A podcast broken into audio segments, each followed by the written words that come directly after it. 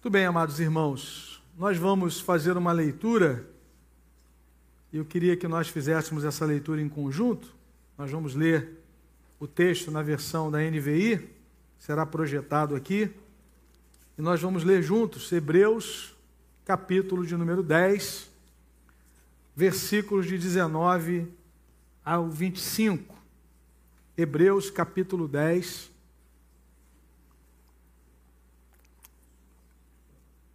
de 19 a 25. Vamos ler juntos? O texto já está sendo projetado aí. Vamos ler a palavra do Senhor em conjunto? Amém?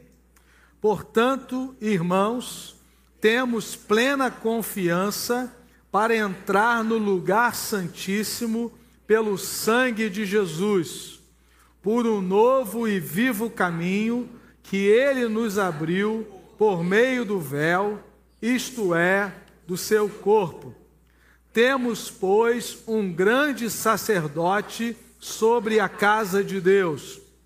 Assim, aproximemo-nos de Deus com um coração sincero, com plena convicção de fé, tendo os corações aspergidos para nos purificar de uma consciência culpada e os nossos corpos lavados com água pura. Apeguemo-nos com firmeza à esperança que professamos, pois aquele que prometeu é fiel. E consideremos uns aos outros, para nos incentivarmos ao amor e às boas obras. Não deixemos de reunir-nos como igreja segundo o costume de alguns, mas procuremos encorajar-nos uns aos outros, ainda mais quando vocês veem que se aproxima o dia. Amém? Que o Senhor nos abençoe com a leitura da Sua palavra. Querido, eu não sei qual é o lugar, talvez do Brasil ou fora do Brasil, que você gostaria muito de conhecer e que se essa viagem se concretizasse, você poderia dizer, sem sombra de dúvida, é a viagem dos meus sonhos. Né? Eu me lembro que eu tive a oportunidade de conhecer, antes de voltar para o Brasil, quando eu estava em Portugal ainda, já no finalzinho, de conhecer Genebra. Era um sonho do meu coração. E quando eu cheguei em Genebra, parecia que eu estava sonhando, e fui lá na na igreja onde Calvino ministrou, né, e tirei uma foto ao lado da cadeira, não pode sentar na cadeira, né, porque sempre tem um engraçadinho que quer fazer graça ali. Foi o lugar mais perto que eu cheguei de Calvino, foi ao lado da cadeira dele. Né. Foi um sonho conhecer Genebra, ver lá o jato d'água, ver o lago Lema, né, ver a parede lá dos reformadores. Mas talvez você tenha outros lugares que talvez sejam o lugar do sonho de você conhecer. Alguns têm o sonho de conhecer Jerusalém, ou até mesmo alguma cidade do Brasil, alguma cidade é, desse qualquer canto desse, desse mundo. Né? Agora imagine a cena de você chegar em casa num dia e alguém da sua família ou algum amigo chegar para você e falar assim: olha, está aqui, ó, os bilhetes aéreos já estão aqui, já fiz a reserva no hotel, você vai poder entrar à vontade, já comprei os passaportes dos principais passeios, você agora tem toda a liberdade de conhecer esse lugar que você tanto sonhou, que você tanto ansiou, e você agora tem esse privilégio. Irmãos, por que, eu estou dizendo isso? Porque quando nós olhamos para esse texto, a impressão que eu tenho é exatamente essa: de que nós podemos entrar no lugar mais maravilhoso que existe, o lugar mais precioso, mais importante do que qualquer canto desse planeta. Não existe um lugar tão especial, tão precioso, do, do qual eu e você podemos entrar, do que na presença viva de Deus. E é interessante que é exatamente isso que o autor está nos ensinando nessa passagem, que nós podemos entrar e desfrutar da presença do Deus eterno do lugar mais santo que existe, que é o lugar da presença do Senhor. olhando para esse texto, nós temos duas expressões aqui que são muito importantes para nós compreendermos o que é que o autor está querendo nos mostrar aqui nessa passagem. A primeira expressão está no verso 19, que é portanto. Portanto. E a segunda expressão que eu chamo a sua atenção, e nós vamos pensar nisso, é sendo assim. Né? No verso 19, por isso que eu quis ler na, na versão da NVI, porque talvez você tenha outra versão, o sentido é o mesmo mas vejam como nós podemos entender melhor o que, que o autor está nos afirmando aqui nessa passagem, pelo menos partindo dessas duas expressões. No portanto, no versículo 19: Portanto, irmãos, temos plena confiança para entrar no Santo dos Santos. Essa palavra, portanto, nos conecta aquilo que o autor estava tratando nos, nos versículos anteriores. E ele estava tratando exatamente da obra perfeita que Jesus realizou na cruz, do sacrifício único e perfeito. Ele está tratando aqui nessa parte da carta da superioridade do sacerdócio de Cristo. Ele trabalha muito bem essa questão. O tema de Hebreus é a superioridade de Cristo superioridade da fé cristã em relação à sombra que nós tínhamos no Antigo Testamento. Os sacerdotes que eram é, substituídos porque eles eram mortais, em Cristo isso não é preciso, porque ele venceu a morte de uma vez por todas. O sumo sacerdote que entrava uma vez por ano no Santo dos Santos, além daquele véu que separava o lugar santo do Santo dos Santos, ele precisava oferecer sacrifício, primeiramente por ele, porque ele também era pecador. Jesus não precisou, porque Jesus é sem pecado. Então, ele está tratando dessa superioridade da obra de Cristo. E de uma forma muito específica, no capítulo 10, ele vai falar pelo menos três vezes que aquilo que Jesus fez não precisa ser repetido. De que aquilo que Jesus conquistou na cruz do Calvário não precisa de réplica porque foi suficiente. Vejam, Hebreus 10, versículo 10. Pelo cumprimento dessa vontade, fomos santificados por meio do sacrifício do corpo de Jesus Cristo oferecido uma vez por todas. No versículo 12, ele diz assim: Mas quando este sacerdote acabou de oferecer para sempre um único sacrifício pelos pecados, assentou-se à direita de Deus. Por que que Jesus, depois de ter feito a purificação dos pecados, depois de ter sido sepultado, ressuscitou, assentou-se agora à direita de Deus?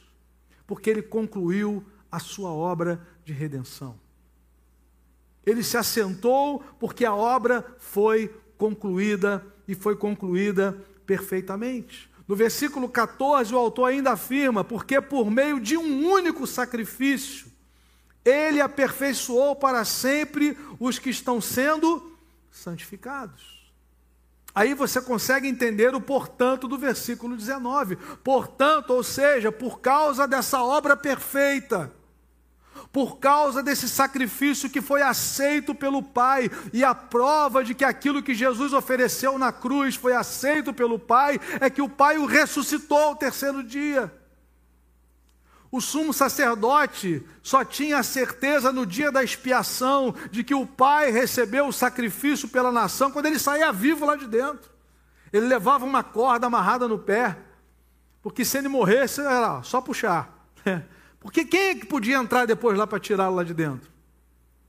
O lugar da presença de Deus, onde Deus manifestava a sua glória. A tampa da arca chamava-se propiciatório. O sangue do animal era colocado ali. E quando Deus aceitava, Deus era favorável àquele povo, propício. A Bíblia diz que Jesus é a propiciação pelos nossos pecados. Deus se torna favorável a nós por causa da obra de Cristo. Deus não nos aceita como filhos porque nós somos boas pessoas. Deus não nos aceita como filhos porque nós frequentamos a igreja toda semana. Deus não nos aceita como filhos porque nós jejuamos, fazemos vigília e damos dízimo. Deus nos aceita como filhos por causa do sangue de Jesus, do sacrifício do seu filho perfeito e amado. E é isso que o autor está dizendo. Portanto, diante de uma obra tão poderosa, tão gloriosa, única, que não precisa ser repetida, ele diz: portanto, irmãos, temos plena confiança. Nós não temos dúvidas, nós que cremos em Cristo, no seu sacrifício, nós não temos dúvida e não devemos ter dúvida de que através do seu sangue nós entramos na presença do Pai. Portanto, irmãos, temos plena confiança para entrar. Amém, querido? Para desfrutar, para conhecer, para passear, para nos alegrarmos, para desfrutarmos dessa presença gloriosa, maravilhosa. Para entrar onde? No Santo dos Santos. No lugar que nós não podíamos entrar. No lugar que era proibida a nossa entrada. Porque ali está o Deus que é santo, santo, santo na língua hebraica não existe a nossa palavra santíssimo, quando nós queremos elevar, nós colocamos esse sufixo, mas no hebraico, quando se quer é, é, reforçar, se repete três vezes. Ele é santo, santo, santo. Não há nada mais santo do que ele, não há ninguém mais santo do que ele. Essa é a ideia do texto. Quem é que pode entrar? Quando Isaías tem aquela visão gloriosa, ele diz: Ai de mim, estou perdido. Os meus olhos viram o Rei, o Senhor dos Exércitos. Ai de mim. Quem é que poderia entrar nesse lugar? Porque nós somos pecadores. Mas Cristo pagou a nossa dívida. Ele abriu para nós um novo e vivo caminho. Nós temos livre acesso. Louvado seja Deus no lugar mais glorioso que Genebra, que Londres, que Berlim, que Paris. Lugar da presença do Senhor. E eu não paguei para entrar. Jesus pagou para nós entrarmos. Bendito é o nome do Senhor. Portanto, diz o autor, entrem, aproveitem, desfrutem e é interessante pensarmos no público-alvo do autor eram irmãos e irmãs que estavam passando por adversidades, perseguição, perdendo bens, bens espoliados pelo Império Romano. E lembrá-los de que eles têm acesso direto à presença do Pai era absolutamente consolador para aquelas vidas e é também para nós, irmãos. Independente daquilo que vamos passar daqui para frente na história, nós já temos plena confiança e ousadia para entrarmos no Santo dos Santos. Não temos dúvida: será que eu posso entrar? Será que ele vai me ouvir? Será que eu posso adorá-lo? Ele vai receber? O autor diz: temos plena confiança, temos plena confiança para entrar no Santo dos Santos pelo sangue de Jesus. Não existe outro meio. Não é por meio de peregrinação para Fátima, para Aparecida, para Meca, para Jerusalém. Não é por meio de autoflagelamento, de jejum, de greve de fome. É somente pelo sangue de Jesus. Ah, irmão, se houvesse outro meio, Deus pouparia o seu filho amado. Se houvesse um atalho para nós sermos reconciliados com Deus, Deus pouparia o seu filho perfeito que no Getsemane sente a angústia de passar por aquele momento, de receber a ira de Deus, o cálice da ira. Mas a Bíblia diz que Deus não poupou o seu próprio filho. Isaías vai mais além, dizendo que ao Senhor agradou moê-lo. Por quê? Para que eu e você não fôssemos moídos. Para que eu e você não recebêssemos a ira santa de Deus, Jesus tomou o nosso lugar na cruz do Calvário. E fez isso uma única vez, uma vez por todas. Não é Jesus e mais algum adendo, é somente Jesus. O que ele fez é suficiente e agora nós temos plena certeza para entrarmos no Santo dos Santos, pelo sangue de Jesus, por um novo e vivo caminho que ele nos abriu. Aleluia! Por meio do véu, isto é, do seu corpo, do seu sacrifício. Meu irmão, para eu e você entrarmos no Santo dos Santos, na presença de Deus, aqui na eternidade, Jesus entregou a vida dele. E nessa manhã, nós nos reunimos como igreja para comermos esse pão e bebermos esse cálice, porque todas as vezes que nós comemos esse pão e nós bebemos esse cálice, nós nos lembramos exatamente disso que Jesus fez. Nós anunciamos a morte do Senhor até que ele venha. Aí vem uma segunda expressão importante no texto, verso 22, sendo assim. O autor está dizendo o seguinte: bom, já que, já que nós temos acesso, já que ele já abriu caminho, um novo e vivo caminho, é novo porque ele é único, ninguém mais conseguiu esse acesso. Ele é vivo porque ele venceu a morte. Sendo assim, diante desse fundamento seguro, que é a nova aliança selada no sangue de Jesus, quais devem ser agora as nossas prioridades? As prioridades de quem vive no novo e vivo caminho, de que já entrou por esse caminho. O que, é importante para nós, o que, é caro para nós agora, se o mais difícil, se o impossível aconteceu. Quando Cristo se entrega fora da cidade, o véu do santuário se rasga de alto a baixo lá no templo de Jerusalém. O pai está dizendo: agora você pode entrar. Se eu posso entrar, o que, é importante agora nessa minha jornada de fé a partir do sacrifício de Jesus? A espiritualidade cristã ela está fundamentada em quem Jesus é e naquilo que ele fez. Não depende de mim. O mundo de hoje é um mundo que busca espiritualidade, mas para a pessoa se reconectar com a natureza, para se reconectar consigo mesmo, através de meditações. A espiritualidade cristã, ela tem um alvo que é nos reconciliar com o Criador, com Deus, o Pai, o Senhor de todas as coisas. Como? Por meio do Filho. O texto é muito claro que nós só podemos entrar no Santo dos Santos, na presença de Deus, pelo sangue de Jesus. Só que o autor diz assim, gente, nós já entramos. Sendo assim, fazer o que agora? A dívida já foi paga. Você não veio pagar dívida. Quando você veio trazer a sua oferta nessa manhã, você veio honrar o teu Deus, glorificá-lo, para que esse recurso seja aplicado na obra dele ao redor do mundo, como nós ouvimos um pouco nessa manhã aqui. Sendo assim, eu quero destacar algumas prioridades para nós. Em primeiro lugar, comunhão comunhão com Deus. Vejam, sendo assim, versículo 22, aproximemo-nos de Deus. Aleluia! Ele não é mais o nosso inimigo. Nós não somos mais inimigos de Deus, mas filhos e filhas amadas e amados. Ele nos chama agora à comunhão. Aproximemo-nos.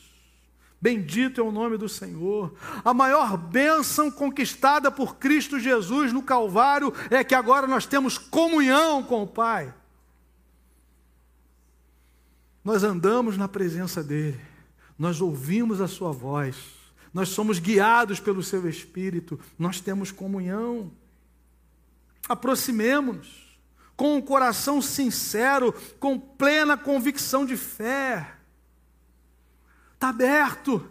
Você agora fala com o Pai. O maior prejuízo do pecado, da rebelião do pecado, não foi ser expulso do jardim. Talvez seja esse o pensamento de muita gente. Adão perdeu um lugar maravilhoso. Como eu queria morar no lugar daquele. Meu irmão não tem assalto. Você precisa nem fazer seguro de carro. Meu irmão chegou a pólice agora, só misericórdia. Parcela em 12. Tem que ter, meu irmão. Nesse planeta desconectado de Deus, tem que ter seguro. Adão vivia num lugar maravilhoso. Quando ele é expulso da presença de Deus, talvez você pense, ele perdeu o paraíso. O maior prejuízo não foi perder o paraíso, o maior prejuízo foi perder a comunhão com Deus. A maior glória da obra de Jesus não é o fato de que eu e você vamos escapar do inferno, mas o fato de que agora nós podemos entrar na presença de Deus e ter comunhão. O plano de Deus é comunhão. Habitarei no meio deles, andarei no meio deles, eu serei o seu Deus, eles serão o meu povo. Essa é a grande vitória de Jesus, a grande conquista é que agora nós temos acesso ao Pai. Nós temos comunhão, nós chamamos a Deus de Pai, Paizinho. 1 de Pedro, capítulo 3, está em Hebreus, Tiago, Pedro, duas cartas à frente. 1 de Pedro, capítulo 3, verso 18, o apóstolo também está falando do sacrifício único de Jesus. 3,18. E Pedro diz: Pois também Cristo sofreu pelos pecados uma vez por todas, o justo pelos injustos, para quê? Para conduzir-nos a Deus, para nos ligar novamente a Deus. O autor está dizendo a mesma coisa da carta aos Hebreus, que agora nós podemos nos aproximar, porque Jesus já pagou o preço, o acesso já foi aberto e agora nós podemos entrar e ter comunhão com o Senhor. Irmãos, que privilégio para nós podemos entrar na presença de Deus todos os dias. Não precisamos de alguém mais para mediar a presença de Deus. Quem prega, quem está aqui conduzindo louvor, não são mediadores da presença, estão servindo a Deus conosco. São facilitadores aqui para trazerem a canção que o Espírito colocou, mas nós já, já entramos na presença por causa do sangue de Jesus. Na velha aliança, você, você precisava de um sacerdote, de um sumo sacerdote. Que ele tivesse bem, que ele oferecesse sacrifício por ele, que ele acordasse cedo, se lavasse. Por isso que o texto está dizendo aqui: olha, é, é corações aspergidos, com a consciência purificada. Ele está fazendo uma ponte com aquilo que acontecia no passado, corpo lavado com água pura. Tudo isso agora acontece no sangue de Jesus. E nós agora somos chamados a desfrutar de uma comunhão com o Senhor. Tem sido essa sua seu grande anseio, viver em comunhão com o seu Pai, com o Pai que entregou o bem mais precioso dele por você, que é o seu filho amado. E ele te chama agora a uma aproximação, sem medo, pelo contrário, em plena certeza de fé. Sendo assim, baseado naquilo que ele fez, aproximemo-nos de Deus com um coração sincero, em plena convicção de fé. Não tenha nenhuma dúvida que o Pai te recebeu, é isso que ele está dizendo. Não, nenhuma, não tenha nenhuma dúvida de que o Pai quer você mais perto dele a cada dia, quer se revelar a você um Deus grande, cuidadoso, zeloso, Pai, fiel, santo, digno, quer andar com você. Entra, pode entrar, pode conhecer, pode desfrutar, pode tirar foto. Não com a cadeira de Calvino, mas na presença do Eterno, beba dessa fonte eterna desse rio de água viva que flui. Porque agora você tem acesso ao Pai, você foi selado com o Espírito Santo de Deus, em nome de Jesus. Sendo assim, segundo lugar, nós temos também como prioridade, diz o autor, crescermos na nossa convicção de fé. Ele diz, no versículo 23, apeguemos-nos com firmeza à esperança que professamos. Nós professamos uma esperança. Nós pregamos o Evangelho, a nossa esperança está no Evangelho. O Evangelho é Cristo, é a obra de Cristo. Então o autor está dizendo que nós devemos crescer nessa convicção, nós devemos nos apegar com mais firmeza, crescemos na graça, no conhecimento do Senhor. Interessante, ele está dizendo a esperança que nós já professamos. Nós anunciamos a Cristo, por isso que nós somos chamados de cristãos, nós adoramos a Cristo, nós servimos a Cristo e nós proclamamos a Cristo. Nosso propósito nesse mundo é fazer Cristo conhecido, conhecê-lo e fazê-lo conhecido. O autor está dizendo: a gente já entrou, a gente já está em comunhão. O nosso desafio também agora é crescermos, nos apegarmos cada vez mais à convicção que temos, à esperança que professamos. E por que, que nós devemos nos apegar cada vez mais na esperança que professamos, no fundamento da nossa fé? Porque quem nos fez a promessa, ele é fiel. Você não precisa ter medo de pregar o Evangelho, porque ele é assegurado por um Deus fiel. Vai acontecer. A pessoa que ouvir a mensagem do Evangelho e crer, ela vai ser perdoada, ela vai ser liberta, ela vai ser transformada. Então se apegue com mais firmeza. Irmãos, o texto está nos chamando a um zelo pela palavra. Irmãos, muitas vezes nós abandonamos isso. Nós achamos que nós já sabemos tudo. Não, esse texto eu já conheço, esse tema eu já sei, eu já. Meu irmão, nós estamos crescendo a cada dia. A cada dia que você vai para a palavra, você aprende que você não sabe tudo, que nós não sabemos tudo. E nós precisamos nos dedicar a isso. Segunda prioridade aqui, apontada pelo autor, tem a ver com a convicção de fé que a igreja professa no mundo, a esperança que professamos se baseava especialmente no fato de que a igreja estava enfrentando grande oposição, perseguição, e lembrar aqueles cristãos que, independente das circunstâncias, eles já viviam na presença de Deus, era algo absolutamente confortador para eles. Mas e para nós? Será que é importante para nós nos apegarmos à esperança que nós professamos nesse mundo em que nós vivemos? A grande fonte de confiança para nos tornarmos firmes na fé em Cristo é o próprio Deus fiel que nos faz promessas. Cresça, meu irmão, na graça e no conhecimento. Habite ricamente em vós a palavra de Cristo. Não abra mão da leitura bíblica, da comunhão com Deus através da oração. Não abra mão disso. Nós gastamos o mês passado todo pensando no, nos fundamentos da nossa fé, retornando aos fundamentos porque os fundamentos estão sendo atacados. E muitas vezes nós temos uma atitude muito passiva. Nós transferimos as responsabilidades, alguém vai falar por nós, alguém vai se manifestar por nós, mas nós temos acesso a Deus. É o sacerdócio de todos os crentes. Você pode orar. Lá no seu ambiente de trabalho, você é uma testemunha de Jesus. Lá na sua faculdade, você é uma testemunha de Cristo. Então você precisa se apegar mais ainda à firmeza da esperança que você professa. Conhecer a palavra, estudar a palavra. Em nome do Senhor Jesus, temos desafiado a igreja, aos membros estarem conectados numa célula, estudando a palavra juntos, aos estudos que nós fazemos às quartas-feiras, para que você se fundamente ainda mais na sua fé. Nós estamos em missão, amados irmãos, nesse mundo.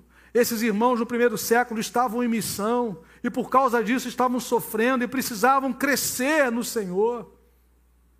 O autor diz: Olha, a gente já entrou, a gente já está na presença do Senhor, mas nós temos prioridades, que é nos aproximarmos de Deus, que é nos apegarmos ainda mais com firmeza à esperança que nós professamos, em terceiro e último lugar ele nos fala do compromisso com a comunidade cristã. Versículos 24 e 25. Compromisso, prioridade de quem vive no novo e vivo caminho, que já tem acesso a Deus, se apegar ao Senhor, ter comunhão com Ele, crescer na palavra, crescer nos fundamentos da esperança e da fé, mas ao mesmo tempo viver essa experiência em comunidade. Eu acho muito interessante, irmãos, porque, como nós vivemos no mundo individualista, a gente lê o versículo 19 e 20 e já, já para por aqui. Meu problema já está resolvido, eu já tenho acesso, eu já tenho acesso ao Pai. Meus pecados já foram perdoados, eu já posso entrar no Santo dos Santos. Mas isso não tem nenhuma implicação na comunidade. Eu sou o único cristão no mundo. Você é o único cristão no meio de tantas bilhões de pessoas. Não. Ao nos receber como filhos de Deus, nós fomos introduzidos no corpo de Cristo. A linguagem de Paulo em 1 Coríntios 12 é que nós fomos batizados no Espírito Santo, inseridos no corpo de Cristo. Em Efésios 2,19, Paulo diz que agora nós somos da família de Deus. Aquilo que Deus fez na minha vida e na sua vida individualmente tem implicação agora. A vivência dessa fé, ela é comunitária. E ele vai trabalhar isso nesses dois últimos versículos que lemos. Prioridade de quem vive no novo e vivo caminho. Versículo 24: E consideremos uns aos outros, para nos incentivarmos ao amor e às boas obras consideremos uns aos outros. O mesmo sangue que me lavou, lavou a Valéria, lavou o Cauê, lavou o Isaac. Nós vivemos no mesmo corpo, então nós não podemos desprezar um ao outro. Nós queremos, nós precisamos crescer juntos, nos encorajarmos juntos a uma obra que é comum a toda a comunidade, independente da sua faixa de idade. Todos nós estamos aqui para proclamarmos o reino de Deus.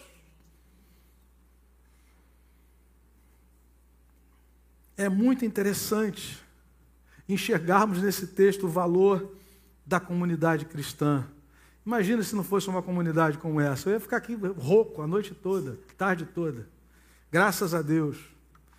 Então, irmãos, o autor está nos mostrando o valor da comunidade.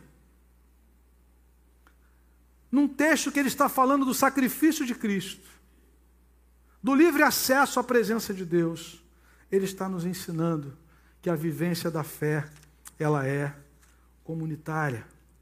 Ele está nos desafiando a pensar que pessoas que têm acesso a Deus por meio do sangue de Cristo não devem viver uma vida isoladamente, descomprometida da comunidade dos discípulos. Sou cristão, fui perdoado, e agora, meu irmão, cada um por si. Esse não é o espírito do Novo Testamento, não é o espírito do Evangelho. Ele nos fala aqui de uma missão comum, da oportunidade que temos de nos encorajarmos mutuamente. Ele diz: considerar e consideremos uns aos outros para nos incentivarmos ao amor e às boas obras, ao ministério, ao serviço, ao testemunho que nós desenvolvemos, um encorajando o outro. Foi lindo ver essa, foi lindo ver essa, essa comunhão, essa interação que culminou com o testemunho das irmãs nessa manhã. Passou por oração, passou por gente se dispondo a fazer almoço, passou pela disposição de gente interceder, encorajar, estimular, apoiar. E aí nós vimos testemunho de gente que foi liberta, que foi transformada. Agora, se nós não temos uma visão comunitária, meu irmão, Curaçá nunca ia passar pela nossa agenda de oração, porque nós não nos importaríamos com aquilo que está sendo feito. Os vizinhos aqui da comunidade jamais seriam olhados se nós entendêssemos que nós somos voltados para nós mesmos, cada um pensando em si mesmo. Deus está nos chamando a desfrutarmos dessa presença do acesso que nos foi aberto, nos apegarmos mais a Ele, a palavra e a comunidade, a valorizarmos a comunhão em Cristo, para nos encorajarmos uns aos outros, para crescermos juntos. Deus tem levantado homens e mulheres nessa comunidade para serem abençoados e abençoadores. Louvado seja Deus por isso. E há um destaque muito interessante. Ele diz assim: olha, isso é tão importante, quanto mais quanto vedes que o dia se aproxima. Nós precisamos ainda mais do encorajamento, da oração uns pelos outros, do estímulo uns aos outros, de crescermos juntos na palavra, porque o dia se aproxima.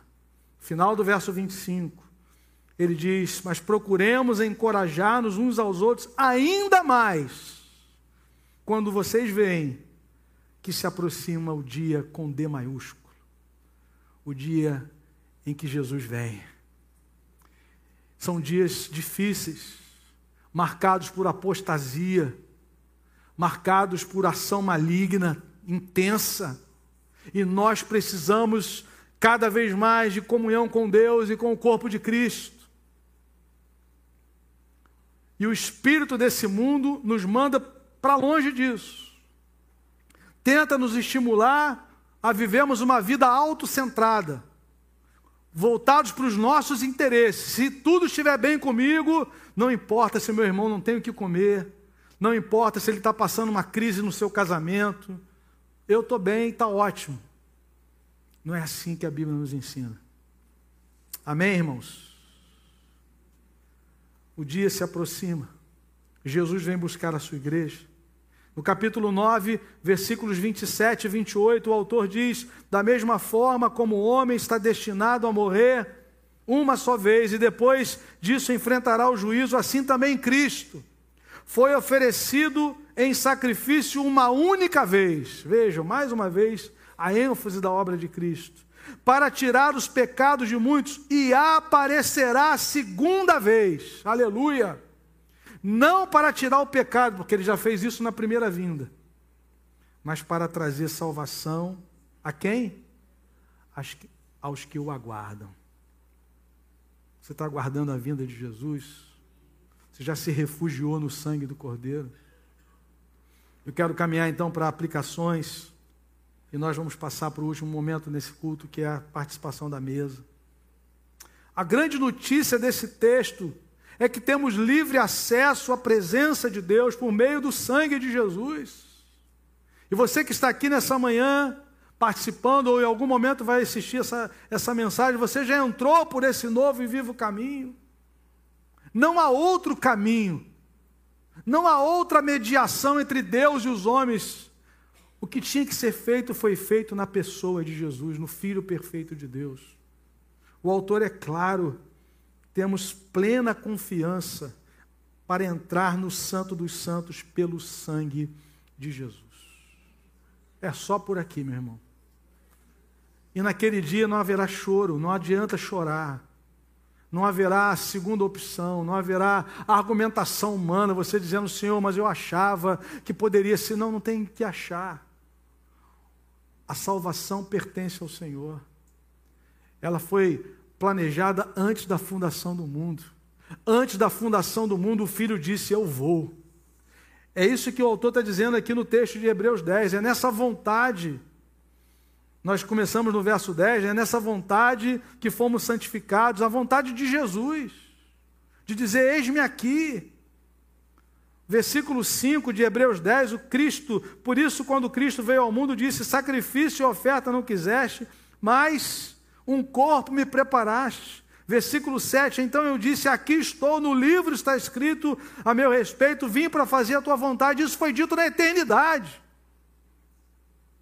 Antes da doença se manifestar, Deus já tinha o remédio.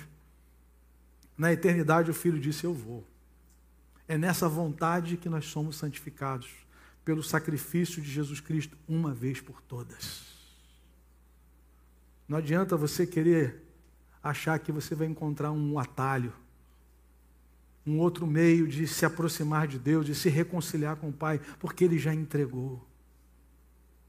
É aquela história da pessoa que está vivendo um, período de, de enchente, e ela começa, a água começa a subir, e ela diz: O Senhor vai me tirar daqui. Aí Deus manda um, alguém com botes e não, não, Deus vai me tirar daqui. A água começa, continua subindo. Aí vem um helicóptero. Ela já está lá no telhado da casa. Não, Deus vai me tirar daqui. Né? E manda o helicóptero do bombeiro, a pessoa não pega e depois ela morre afogada. Esperava que Deus ia mandar, mas Deus já mandou. Deus já mandou o bote. Deus já mandou o socorro. O socorro se chama Jesus de Nazaré. Não tem outro caminho. O único meio de nos religar com o Pai é através do sangue de Jesus. Segundo lugar, você tem se apegado com firmeza à esperança que você professa. Crescer na graça e no conhecimento de Deus, a partir da sua revelação das Escrituras, tem sido a sua prioridade. O autor é muito claro aqui no verso 23: apeguemos-nos com firmeza à esperança que professamos. Nós já professamos, nós já declaramos, mas temos que nos apegar com mais firmeza. No capítulo 2 ele diz: Como escaparemos nós se negligenciarmos tão grande salvação? Como? Pedro afirma que nós devemos estar preparados para dar razão da esperança que há em nós. 1 de Pedro 3,15. Santificai a Cristo como Senhor em vosso coração, estando preparado para responder à esperança, a razão da esperança que há em vocês. Nos apegando cada vez mais. Não deixe a sua Bíblia hoje, quando você chegar em casa, no lugar que você só vai pegar novamente no próximo domingo. Não faça isso, meu irmão. Cresça, leia, abra a Escritura. Tenha um tempo com Deus diariamente. Desfrute dessa comunhão. Não como algo religioso, rígido, não, mas como um, um, um privilégio. O autor diz: portanto, já que você pode entrar, apegue-se a Deus, achegue-se a Deus para crescer em comunhão. Por último, terceiro e último lugar, terceira aplicação.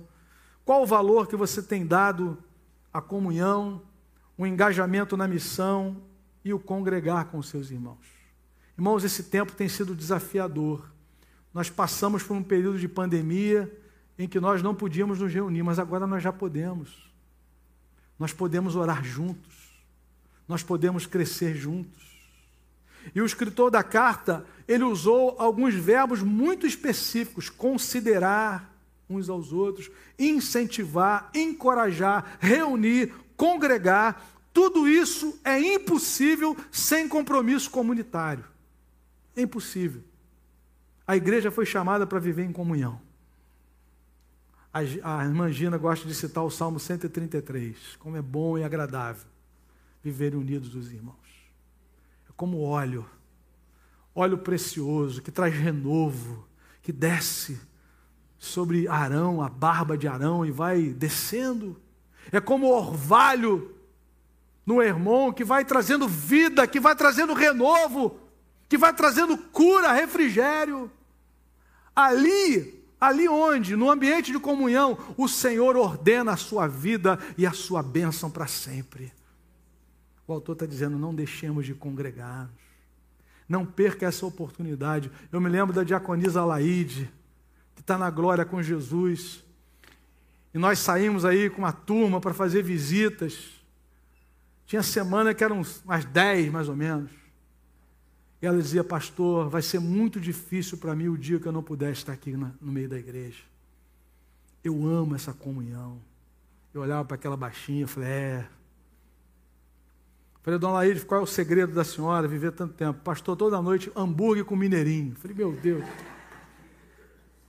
Segredo da, da longevidade. Viveu muitos anos. Né? Mas o segredo não era esse, eu tenho certeza que não era. Né? Ela tinha alegria de estar aqui com a gente. Ela contava a história dela vindo com a criançada, ficou viúva muito cedo e vinha com aquela turma toda no ônibus para a igreja. Que alegria essa história de tanta gente aqui, de poder viver em comunhão. Para chegar aqui, dependendo do bairro que você mora, em São Gonçalo, você passa por umas 70 igrejas, no mínimo. Né? Mas o Senhor nos colocou aqui, nos plantou nesse lugar, para crescermos juntos, para adorarmos juntos e trabalharmos juntos para a glória de Deus. Tem gente que vem de Maricá. Amém? Querido, vamos orar nesse momento. Vamos nos preparar para comermos esse pão e bebermos esse cálice, para celebrarmos aquilo que Jesus fez em nosso lugar. Em nome de Jesus.